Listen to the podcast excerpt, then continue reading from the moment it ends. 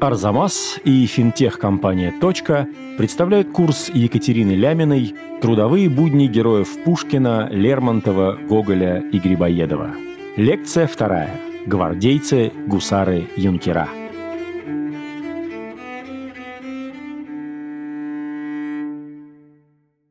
Начнем с немного загадочной, особенно на сегодняшний слух, цитаты из комедии Грибоедова «Горе от ума». Чацкий, который, как мы помним, вечно всем возмущается, говорит, «И в женах, дочерях к мундиру та же страсть. Я сам давно ли к нему от нежности отрекся? Теперь уж в этом мне ребячество не впасть, но кто б тогда за всеми не повлекся? Когда из гвардии иные от двора сюда на время приезжали, кричали женщины «Ура!» и в воздух чепчики бросали. Давайте попробуем разобраться, что вообще происходит здесь. Почему женщины приходят в такой экстаз? Почему они бросают чепчики? Что руководит этими эмоциями? Итак, мы говорим о военной службе. Первое и основное деление военной службы в Российской империи – это даже не деление на морскую и сухопутную, хотя, конечно, это тоже важно, и мы об этом поговорим но еще более важно, в гвардейский или в армейский полк определялся на службу молодой человек. В императорской России гвардия – это до известной степени, конечно, аналог закрытой частной школы в Англии, типа Итона или Хэроу. Гвардия – это эксклюзивно. Гвардия – это близко к императору и двору.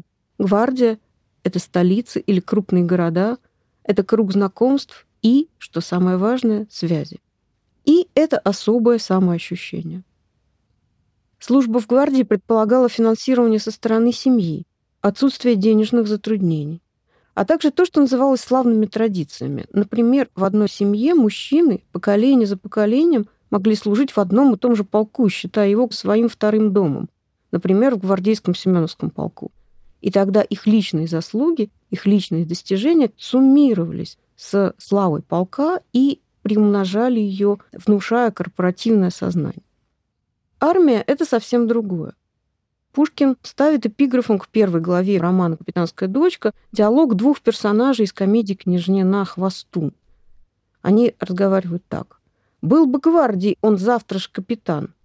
Того не надобно, пусть в армии послужит. Изрядно сказано, пускай его потужит. Таким образом, гвардия — это служба беспечная, а Армия — это служба настоящая. Вот в армии нужно, что называется, тянуть лямку и тужить, то есть переносить множество тягот и затруднений. Помимо исторической прозы, Пушкин с этим материалом работает и в чистой билетристике. Например, в знаменитом «Зачине выстрела». Это первое из повестей Белкина. Мы стояли в местечке. Далее у Пушкина три звездочки, он не называет населенный пункт. Жизнь армейского офицера известна. Утром учение, манеж, обед у полкового командира или в жидовском трактире, вечером пунш и карты. В местечке не было ни одного открытого дома, ни одной невесты. Мы собирались друг у друга, где, кроме своих мундиров, не видали ничего. Таким образом, у Пушкина предстает рутина армейской службы. И, наконец, в «Метели», второй из повестей Белкина, который нас сегодня интересует, противопоставлены два избранника главной героини Марии Гавриловны, очаровательной наследницы довольно большого состояния помещичьей дочери. Первый, ее возлюбленный, это бедный армейский прапорщик, находившийся в отпуску в своей деревне. Это абсолютно нежеланный жених для родителей, и, собственно, вся интрига метели, таинственный увоз, выход замуж полуосвященной церкви из этого и проистекает. И второй ее избранник перед которым отступают, как пишет Пушкин, иные искатели, это раненый гусарский полковник Бурмин с Георгием в петлице. Таким образом, перед нами два принципиально разных офицера, принципиально разных жениха для состоятельной невесты. Один не годится решительно, он бедный армейский, перед ним безграничная долгая служба, которой в сущности он ничего особенного не выслужит, и другой, завидный жених, гусарский полковник – не гвардеец, но полковник. Это очень высокий чин. Кавалерийские полки, в особенности легкая кавалерия, гусары, драгуны, вот такие части, находятся в более привилегированном положении. Они, если угодно, заметнее, их больше любит император, они красивее выглядят на параде, и поэтому они предпочитаются артиллерийским частям, военно-инженерным соединениям и уж, конечно, армейской пехоте. Прежде чем попасть в тот или иной полк и уже начать, собственно, службу, будущие офицеры ведь где-то учились. Этот вопрос вполне закономерен. Иногда, да, учились в специальных военно-учебных заведениях, так называемых кадетских корпусах. Большая их часть находилась в Петербурге. Назову некоторые, самый главный, пожалуй. Первый кадетский корпус, артиллерийский инженерный корпус, морской. Но были кадетские корпуса и в провинции. В Воронеже, в Орле. Чему же учили? Самым разным дисциплинам. Иногда оттуда выходили действительно очень образованные офицеры. Разумеется, математики, фортификации, геометрии, планиметрии. Учили иностранным языкам, учили физическим навыкам, которые необходимы офицеру, то есть ездить верхом, фехтовать, танцевать, поскольку офицер — это все таки светский человек, как дворянин. Довольно часто молодые люди не учились и сразу поступали в полк. Но тогда, как правило, не офицером, даже пусть на младшей должности, вот как прапорщик, да, первый жених Марии Гавриловны, а юнкером, то есть не солдатом, но еще и не офицером. Вот так выглядит в романе Лермонтова «Герой нашего времени» Грушницкий. Ему 21 год.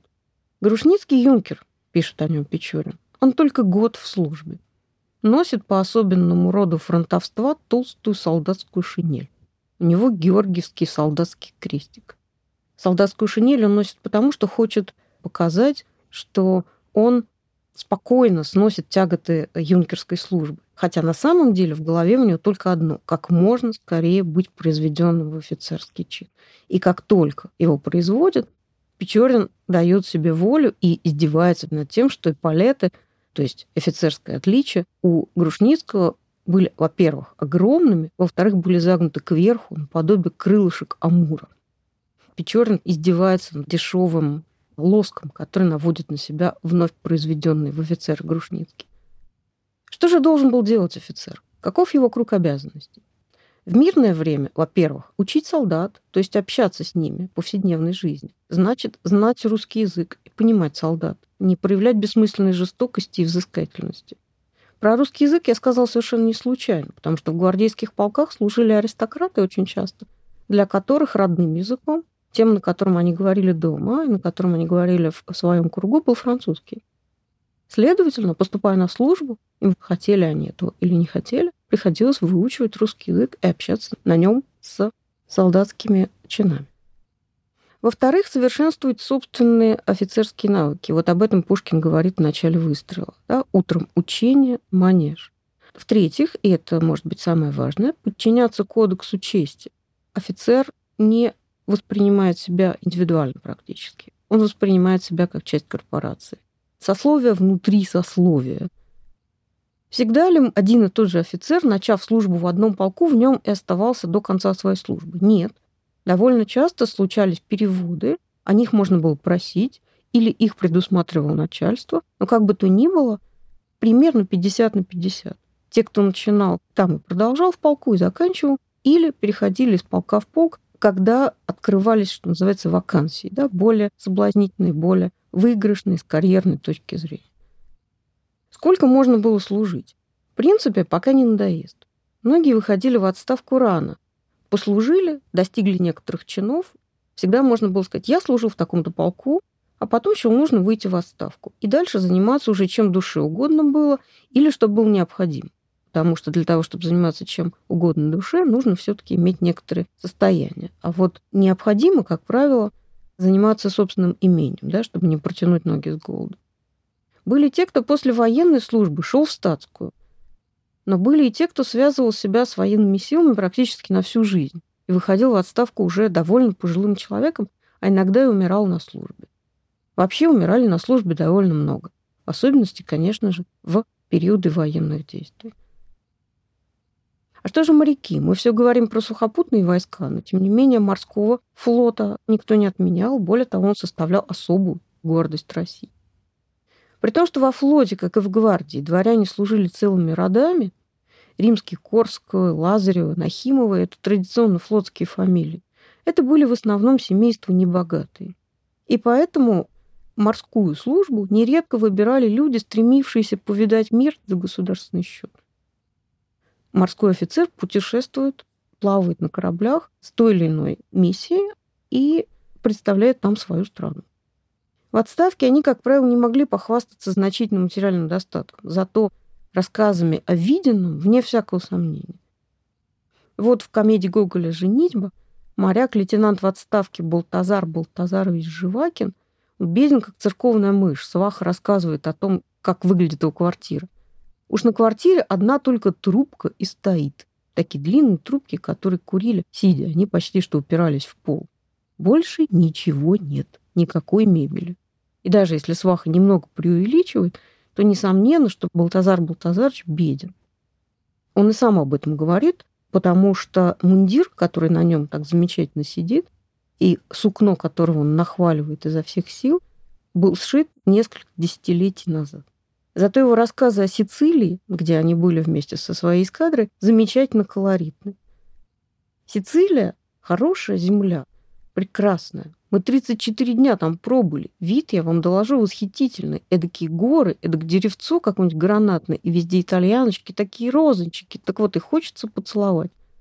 И хорошо образованный, спрашивает собеседник. Превосходным образом. Так образованный, как вот у нас только графини разве. Бывало, пойдешь по улице, ну, русский лейтенант, в скобочках замечу, что в лейтенантском чине он и выйдет в отставку. То есть никакой карьеры во флоте именно этот Живакин не сделает. Натурально здесь и палеты, золотое шитье, эдак красоточки черномазенькие. У них ведь возле каждого дома балкончики. И крыша, вот как этот пол, совершенно плоский. Дальше он рассказывает о своих похождениях на Сицилии, совершенно зачаровывая свою аудиторию. Что же получали офицеры? Жалование. Все офицеры, согласно штатному расписанию, обязательно получали некоторые суммы, как правило, ежеквартально, то есть четыре раза в год. Другое дело, что в гвардейских полках на жалование никто не жил. Всем присылали из дома или кое-кто и жил дома. Да и расходы гвардейского офицера на мундир, на экипаж, на разного рода аксессуары, нужные для военной службы, на лошадей, на квартиру были таковы, что жалованием никак не покрывались. Армия – другое дело. Там при бесплатной практически кормежке, квартире, которая финансируется государством, и бесплатных услугах слуги, который называется денщиком, и вербуется из солдат, можно было прожить на жаловании, тем более в провинции. Но шикарно эту жизнь назвать было никак нельзя. И очень многие письма очень многих офицеров рефреном повторяют просьбы к родным о присылке денег. Плюс, разумеется, случались экстраординарные расходы. Прежде всего, это карточные проигрыши, бич скучной жизни, которую нужно чем-то разнообразить, и, соответственно, из этого очень часто проистекали заимствования из полковой кассы и весьма и весьма печальные последствия, когда нечем было эти заимствования покрыть, для многих оставался единственный выход – самоубийство, потому что позор уголовного дела невозможен и несовместим со статусом офицера и вообще с той репутацией, которую имеет офицерская корпорация. Возвращаясь же к чепчикам и экзальтированным дамам в Москве, поговорим немножко о престиже любой военной службы. По умолчанию он выше практически любой статской, или, как они еще говорили, штатской, то есть гражданской. Военная служба воспринималась как особенно мужская, так как связана не только с опасностями, которые нужно преодолевать, которых не нужно бояться, но и с постоянными перемещениями, в том числе на иные территории, вот так, как плавал со своей эскадрой Живакин. И как более бескорыстная, если угодно. Военные служат государю и отечеству, а статский, конечно, тоже государю и государству, но и своему карману. Это совершенно не значит, что в реальности военные чины не воровали из государственной казны. Безусловно, это было. Но репутация и молва упорно приписывают взяточничество именно чиновникам гражданской сферы. И это сразу расставляет чиновников и офицеров по разным полюсам социального поля, на что очень наглядно реагирует литература. Вот небольшой фрагмент из незаконченного романа Лермонтова «Княгиня Льговская». У Вознесенской шел один молодой чиновник, шел он из департамента, утомленный однообразной работой. Вдруг слышит он крик «Берегись, поди!» Прямо на него летел гнедой рысак. Из-за кучера мелькал белый султан и развивался воротник седой шинель. Едва он успел поднять глаза, уж одна оглобля была против его груди, пар, вылетавший клубами из ноздрей бегуна, обдал ему лицо. Машинально он ухватился руками за оглоблю и в тот же миг сильным порывом лошади был отброшен на несколько шагов в сторону на тротуар. Когда чиновник очнулся, он боли нигде не чувствовал, но колени у него тряслись еще от страха. Пропуская немножко, и с той поры он перенес всю свою ненависть, какой его душа только была способна, с извозчиков на гнедых русаков и белые султаны. Кто же сбил чиновника на улице? Этот человек назывался Григорий Александрович Печорин, а между родными просто Жорж на французский лад. Ему было 23 года. У родителей его было 3000 душ в Саратовской, Воронежской и Калужской губернии. Как видим, Печорин, аристократ, Белый султан указывает на гвардейский полк, скорее всего, кавалергардский, и он вообще не видит в чиновнике человека. Лермонтов этот роман не дописал и даже не довел хотя бы до середины. Но, судя по всему, конфликт здесь должен был проходить именно по линии напряжения между блестящим гвардейцем и сереньким чиновником, который ходит по Петербургу пешком.